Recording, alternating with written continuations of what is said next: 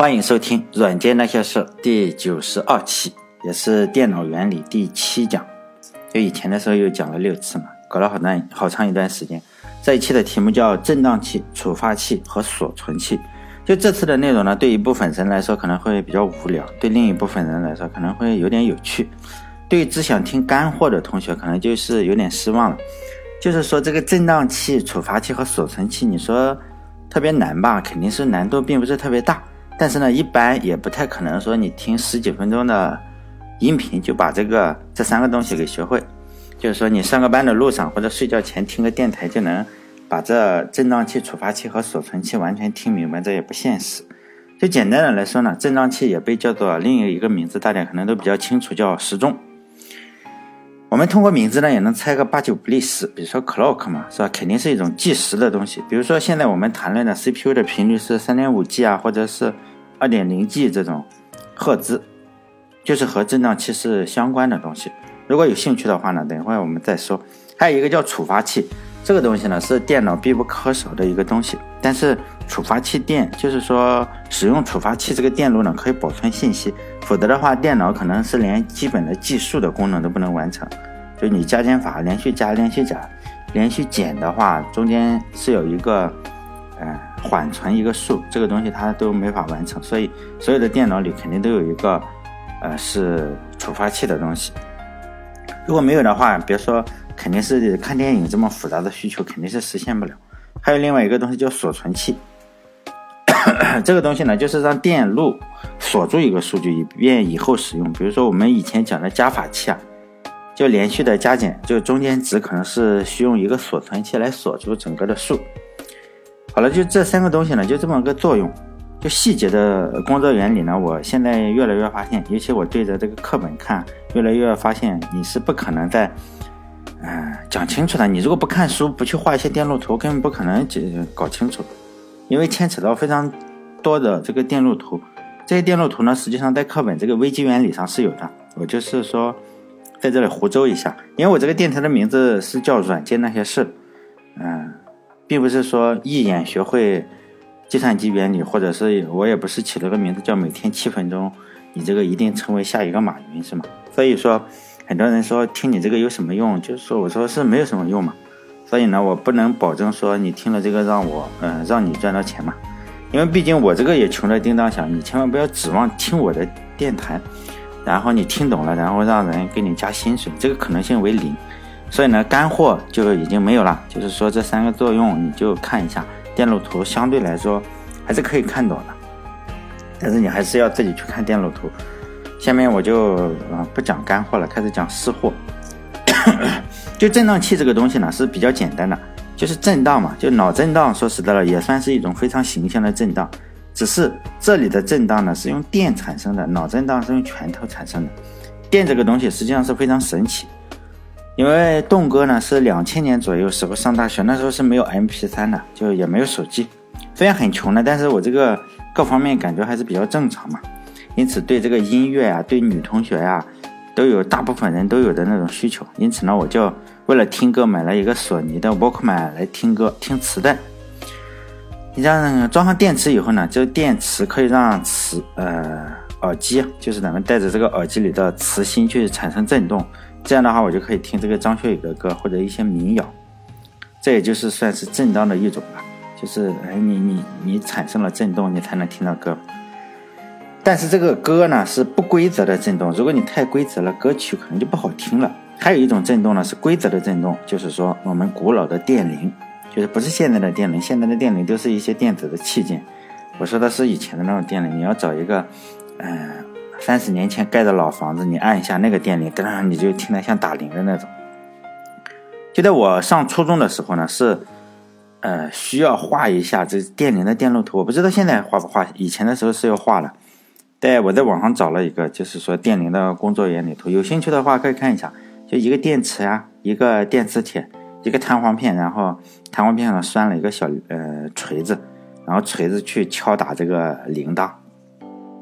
就古老的电铃之所以这样响呢，就是我们这样按住，按住电铃的时候呢，电路就接通了，然后这个弹簧就会上下跳动。弹簧上接的这个小锤子呢，因为它上下跳动嘛，就不停的去敲这个金属的这个螺，就是期间呢，就电路不停的断开连接，断开连接，然后不停的敲嘛，它就会产生声音。就前面我也说过了，电铃实际上是一个什么东西啊？就是一个反向器。嗯，在前面几期的时候讲的，我忘了哪一期了。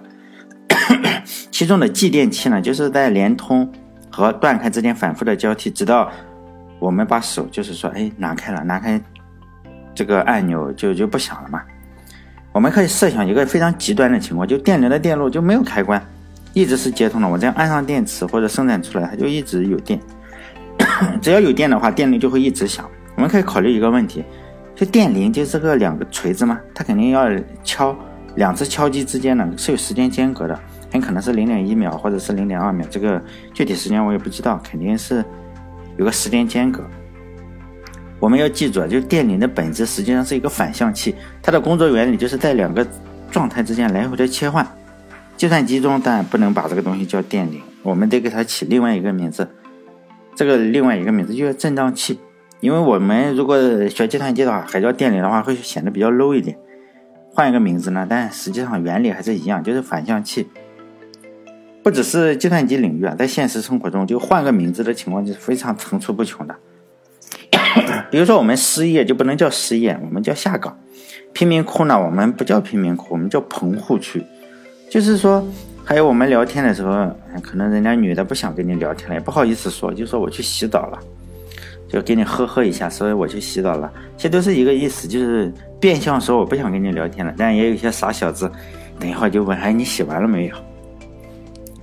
所以计算机也是这个样，就是以后，嗯，当我们听到别人说或者上课的时候说老师说反向器的时候，你就想：哎，这个东西很可能就是个电铃，原理实际上真的是一样。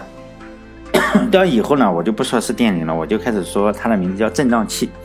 振荡器的神奇之处呢，就是说你不需要人为干涉，它就开始不停的干活，那完全自动自发嘛。你只要按住之后，它不停的在切换状态，自动自发。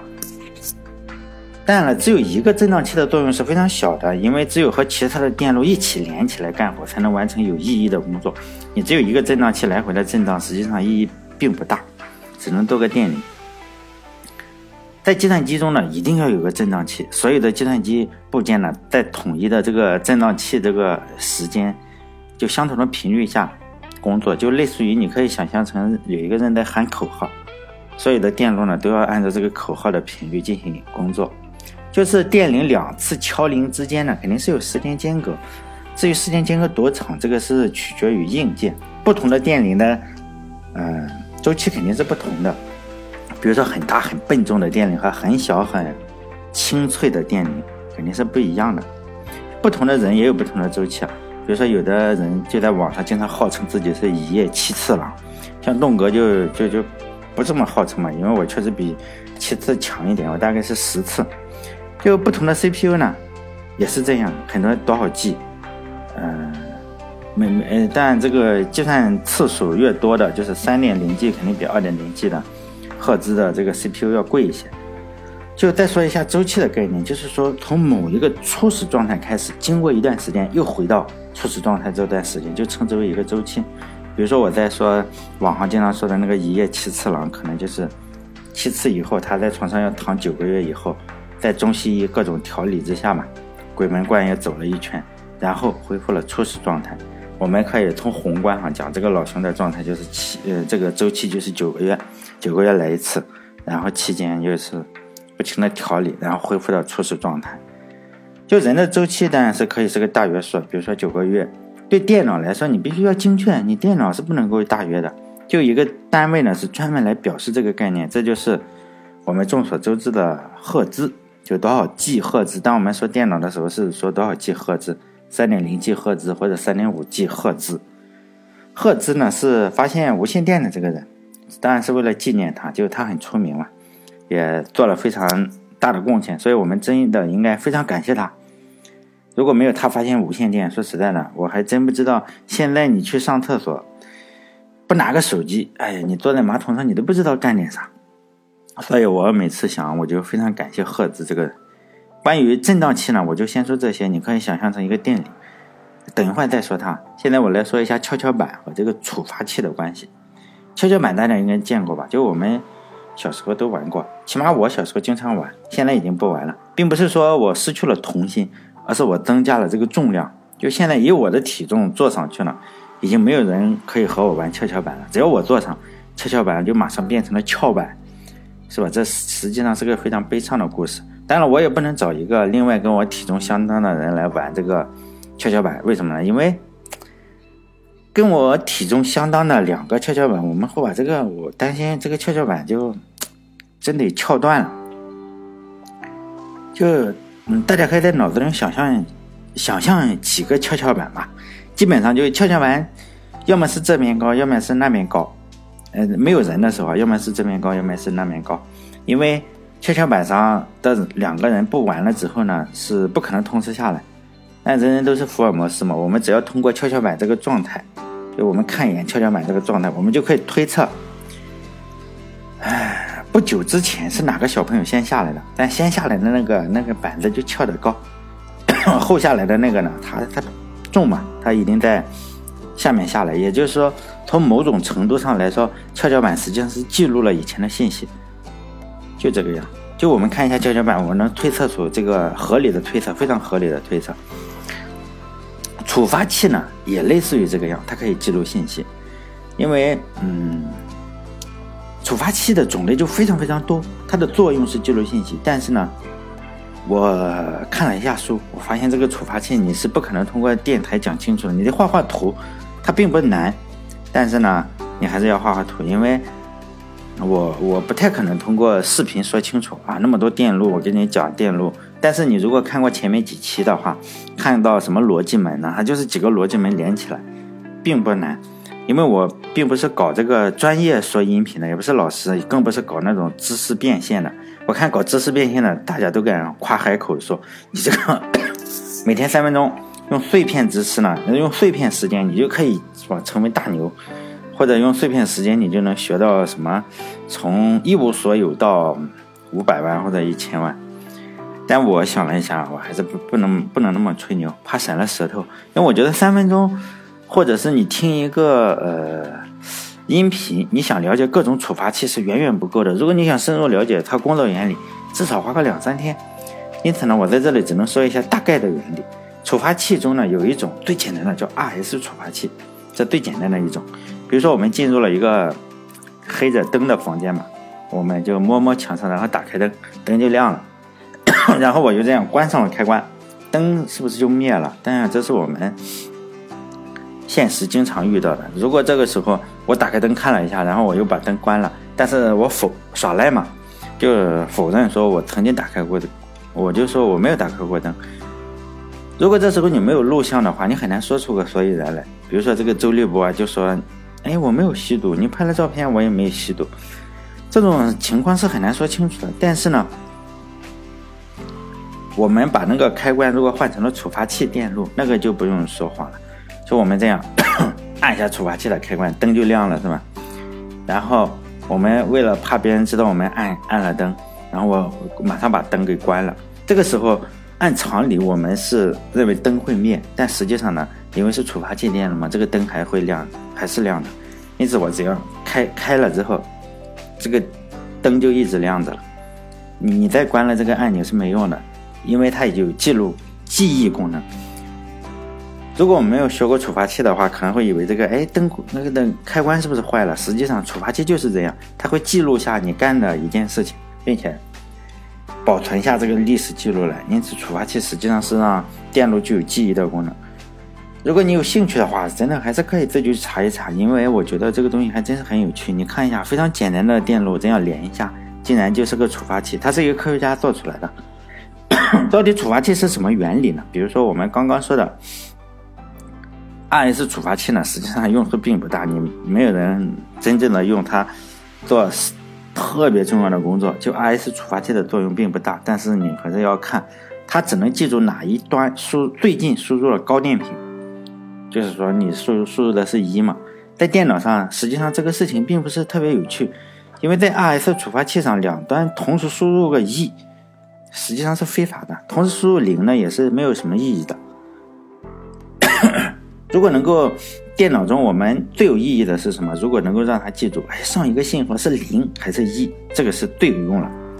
就是我能记住你上一次给我，哎，输入的是零还是一，这个就需要一个更相对更复杂的电路，当然也不是特别复杂，还是要看书啊。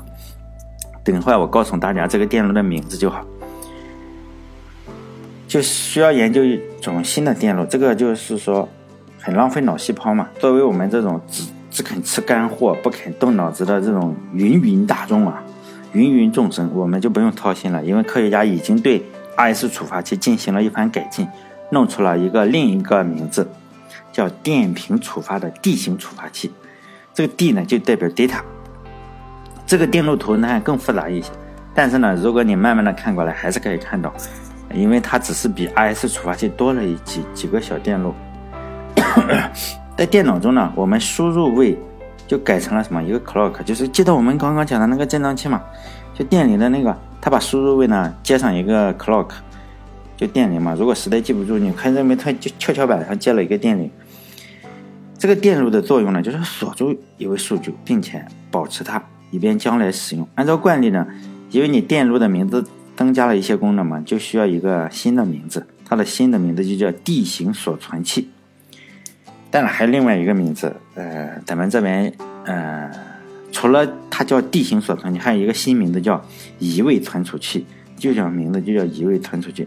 如果将地形锁存器组织在一起呢，就叫多位存储器，就是好几好很多嘛，多位存储器。如果大家对这个电脑感兴趣的话，就就就可能会问，哎，这个存储器不就是内存吗？但这这这个就说明你很厉害，是吧地形存储器呢，实际上就是内存的基础。我们可以看到它的电路图，一点都不难，大家自己去看。如果将来栋哥还继续挖坑做这种音频的话，实际上我现在越来越没动力做，就讲一讲，哎，怎么实现这个八一选择器？就是说，你八一选择器对今天我们所说的这个八个地形锁存器来进行选择操作，然后呢地形存储器，嗯地形锁存器啊，就会有数据输出，还有译码器啊、选择器啊，还有。锁存器会这三个东西呢，会组成一个新的电路，它的名字又又改名字了，因为它又加了一点东西嘛。它的名字就叫随机访问存储器。一般呢，我们不这么喊它，我们都喊它内存。可能现在我们去京东或者去淘宝上，一两百块钱就可以买一根内存嘛。它的原理就是那样，就是我们可以从最简单的电铃开始，然后慢慢的组成一个振荡器。然后呢，再从振荡器看到怎么弄个触发器，包括锁存器啊，后来面的选择器啊、译码器啊，这个东西呢，如果大家是计算机专业的话，你就看教科书的话，你就会发现它就是从简单到难，慢慢的每个电路上加一点，每个电路上加一点，最后哎发现内存做出来了哎 CPU 做出来了，就这样，每次都是一个一两个小电路，然后慢慢的完成稍微复杂的功能，最后呢。再把这个电路改个名字，弄出一台电脑出来。但我个人觉得非常有趣啊！如果你也觉得有趣的话，应该拿一本《计算机组成原理》，嗯，然后再找一支笔，找支铅笔，画，嗯，拿几张 A4 的纸。说实在的，花个两三周的时间，你对着那个书看一下，因为它不需要什么，它只需要兴趣就好了。嗯，你不需要说你要要不要懂数学，不要懂。你就是懂点物理、电路，就初中的物理就可以了。所以初中生是可以看懂计算机组成原理的，因为电路图都是慢慢的才变复杂。只是大大部分人觉得这个会比较没有意思，因为尤其是现在网上到处都是美女的直播嘛，看他们这个露胸啊、露大腿啊，肯定是比看书要爽得多。好了，这期就到这里，因为我没法讲电路图。最后呢，别忘了关注我的微信公众号“软件那些事”。如果你在看完美女直播的时候打赏完，人家美女主播还有闲钱的话，可以打赏栋哥。好了，来不及了，赶紧上车，我准备去看直播了。再见。